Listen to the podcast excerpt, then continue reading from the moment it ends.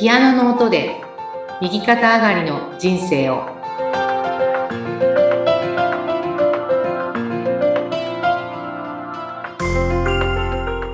皆様こんにちは。東ひかりです。こんにちは、インタビュアーの山口智子です。ひかりさん、今日はぜひ伺いたいことがあるんですけれども、はい。以前あの、コーマ恵子さんのお話をね、少ししていただいたんですけども、はいこの NPO コーマで、はいコーヒーというものを扱っていると。はいもうこれどんなものなのか、知りたいんですけれども。ものすごくねあの特別なコーヒーなんですがうん。まずはあの野生のコーヒーほ野生のコーヒはい多分あの聞いたことのないフレーズだと思うんですー。ねそうですね。はいあのコーヒーって山口さんは結構飲まれますか？あ、好きです。飲みますね。うん。ね。あの、今すごくあの、コーヒーって、まあ、癌にもね、一番いい飲み物って言われるぐらい、あの、ポリフェノールがたくさん取れたり、うん。まあ、いろんなね、あの、まあ、栄養分というか、入っているんで、コーヒーが、えーまあ、体にいいよっていうようなね、ことが、3杯から5杯ぐらい1日に飲むと、うんえー、癌に、あ、癌じゃな、癌だけじゃなくて、あの、寿命ですね。はい。寿命が伸びるとも言われていて、ええコーヒーってそうなんですね。はい、そうなんです。なんか逆に、その、すみません。コーヒーを飲むとあまり良くないっていう話もあるじゃないですか。はいあの、まあ、やっぱカフェインが、なんかこう、みんなね、なんかカフェイン取りすぎると良くないんじゃないかとかね、あると思うんですが、あとはまあ、昔はね、よくあの、コーヒー飲むと胃が痛いんだよね、とかいういう方も結構いらっしゃったんですけども、はいあの、まずカフェインのことに関しては、うんあの、まあ、コーヒーから取れるカフェインって自然のカフェインなので、うん。あの、まあ、栄養ドリンクとかに入っているコーヒー、あの、カフェインは、やっぱりこう、科学的なものですよね。はい。それもやっぱ科学的なものをたくさん取りすぎると、よろしくはないですが、えー自然のカフェインっていうのは、あの、体の中から、まあ、2時間程度で大体なくなってしまいますので、うん。自然に、いあの、なくなっちゃうっていうことで、まあ、何でもまあ大量に飲んじゃったらダメですけれども、あとはね、あの、カフェインもアレルギーの方とか、本当に眠れないんだっていう方はね、あの、私が結構ね、緑茶のカフェインがダメで、うん。夜はあんまり緑茶をガブガブ飲んじゃうと、あの、本当に眠れなくなっちゃうんですよね。ええはいこれって人によるのでね、うんまあそこはちょっとお試しいただきながらなんですが、あとはあの、胃が痛くなるっていう方、たまにね、いらっしゃったかと思うんですけども、あの、まあ昔はね、こう、流通もすごくこう、船なんかで時間がものすごくかかるようなうん時代だったりもして、あの、コーヒーは生の豆でね、あの、麻袋に入ってるのをよく見るかと思うんですけど、うんあの、ずっと置いとくと時間が経つと、麻袋を破るぐらい酸が出るんですね。へえ。酸化しちゃう。うん。うん。で、そのコーヒーをね、まあ、焙煎して、あの、こんがりね、まあ、いるわけですけれども、あの、結構きつめにいってしまえば、その酸化した状態って味ではわからないんですね。うん。焦げちゃってるっていう状態ですからね。ローストがきつい、あの、強いとですね。で、飲んだら美味しいんだけど、なんか時間が経ってくるとだんだんムカムカしてきてこう気持ち悪くなってくるみたいなね。それはやっぱりこう古いコーヒーだったり、酸化しちゃったコーヒーっていうようなものに当たる。まあ、あのー最近はやっぱりそういうコーヒー自体がまあ少なくはなってると思います。あのーね、流通も良くなってますし、うん。で、あのーまあコーヒー皆さん飲む量も圧倒的に増えてますしね。うん。はあ、そうだったんですね。ちょっと気になったので聞いてしまいました。はい。多分、あのーなんかこう、皆さんのね、こう、コーヒーに対するネガティブなイメージっていうのはうん、その二つかなと思うんですけど、なんか他になんかあります？山口さんい。や、そこの2点です。2点というよりも私カフェインの方ですね、気になってたので。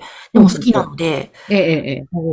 はい。あの、カフェインはね、やっぱりまあ覚醒作用がありますので、で、あの、結構よ、えー最近ね、あの、いろいろ調べてみると、まあ、お昼寝ね、5分とか10分、15分、あの、短いお昼寝っていいんだよっていうようなことが書いてあるときに、コーヒー飲んでちょっと寝たら、うん本当にこう目覚めが本当にいいよっていうようなことをね、書いてあるものもあるので、あの、使い方かなとは思いますね。そうですね。はい。えでもじゃあその中で、はい。朝のコーヒーは野生のコーヒーということで。そうそうそう、この野生のコーヒーなんですが、うん名前がね、アンドロメダエチオピアコーヒーっていうね、はい。アンドロメダっていうのがついていて、ほう。で、エチオピアのコーエチオピア産のコーヒーだから、まあ、エチオピアのコーヒーですね。で、アンドロメダっていうのは、エチオピアの女王様の名前なんですよ。そうなんですね。はいだからこう、日本で言うとこは、まあ日本のお米に卑弥呼ってついてるようなもんですかね。はい、はい、そういうことなんだ。はいはい。今ね、あの、あれでしょ、宇宙の漢字とかでそうそう。星の名前かなって思ってました。そうなんですよ。あの、まあ、えーアンドロメダというエチオピアの女王様の神話をね、知っていたイギリス人の学者さんが、そのアンドロメダ星雲を見つけた。なので、まあそこに名前を付けたのが、こっちの方が有名になっちゃってるので、そういうことなんだはい。アンドロメダ星雲だと思ってますよね、みんなね。うん、そうでした。はあ私も初めそう思いました。なので、まあ、ルーツはエチオピアの女王様のお名前っていうことで、あの、エチオピアのね、コーヒーの名前にアンドロメダってついてるのはとても、まあ、本来は自然なことですよね。うん、うん。はい。で、まあ、特徴がね、本当いいっぱいあるんですけども、まず、あの、こう、このコーヒーが入ってきたいきさつっていうのが本当素晴らしくて、へえ。あの、2000年ぐらいですね。あの、1999年、2000年、このあたりに、エチオピアで1800万人の人がね、飢餓に瀕するっていう大変な事態が起こっちゃったことがあって、まあ、そのニュースをテレビで、コーマ恵子さんという NPO コーマのね、代表の、えー、井崎慎先生のね、コンサートのえー主催なんかももちろんなさっている方なんですけども、えー、コーマ恵子さんがね、そのニュースを見たときに、まあ、1800万人ってすごい人数ですよね。で、はいもう子供たちも死んでしまうっていうことで、もういても立ってもいられないっていうので、あの、自分たちはね、NPO なので、何かね、お役に立つことができないかっていうことで、まずはエチオピア大使館にね、行って、何をやればき、あの、こう役に立つのかっていうことを聞きに行かれたんですね。はい。で、その時にこのエチオピア大使館の方が、物やお金はいりませんと。うん人はね、支援をしてもらって、まあね、物をもらったり、お金をもらったりしてね、うん。生きてはいけないから、あの、人間の中身を変えてくれって言われたんですね。人間の中身？はい。もうすごいでしょなんかこう、人間の中身を変えてくれってどういうことだろうって。コンマさんはでももうその時もう雷に打たれたような、すごいもうなんかこう、衝撃が走ったっておっしゃる。中身を変える。それこそね、井崎慎先生のなさっていることをコンサートでね、やっていることだから、うん。もうあの、コンサートができますよってことはお伝えしたんですけども、はいこの人間の中身を変えるっていうことが、飢餓のね、こう、状態を改善するのに、どういう関係があるかっていうことなんですけど、あの、まあ、社会を作ってるのは人間ですよね。はい。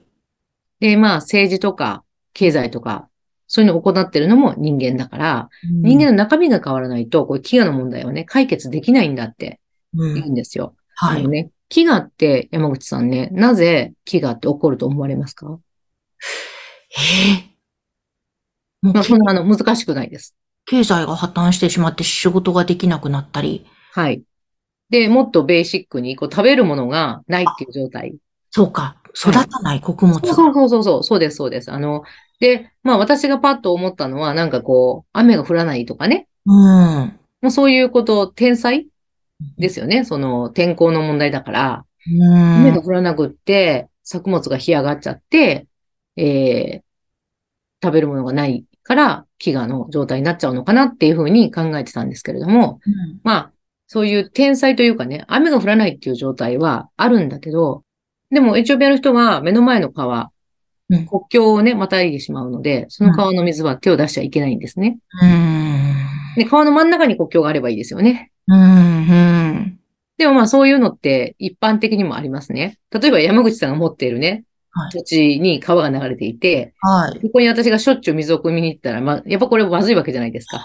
はい。うんうんうん個人間だとかやっぱこういう感じ。これがまあ国にね、渡ると、やっぱりこう分かち合ってね、使えるっていう状態がないので、まあ、人のね、内面が、心の中がねうん、困った時に助け合って分かち合って生きていけるっていう、こういう状態にならないと、このうん問題はね、解決しないんだっていうような、まあこういう例えですね。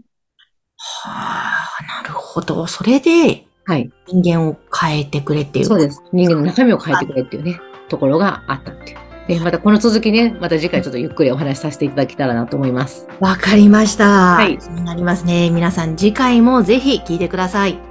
そして、東ひかりさんの LINE 公式アカウントは番組の概要欄にリンクを貼ってありますので、ぜひそちらからご覧ください。今日もありがとうございました。ありがとうございました。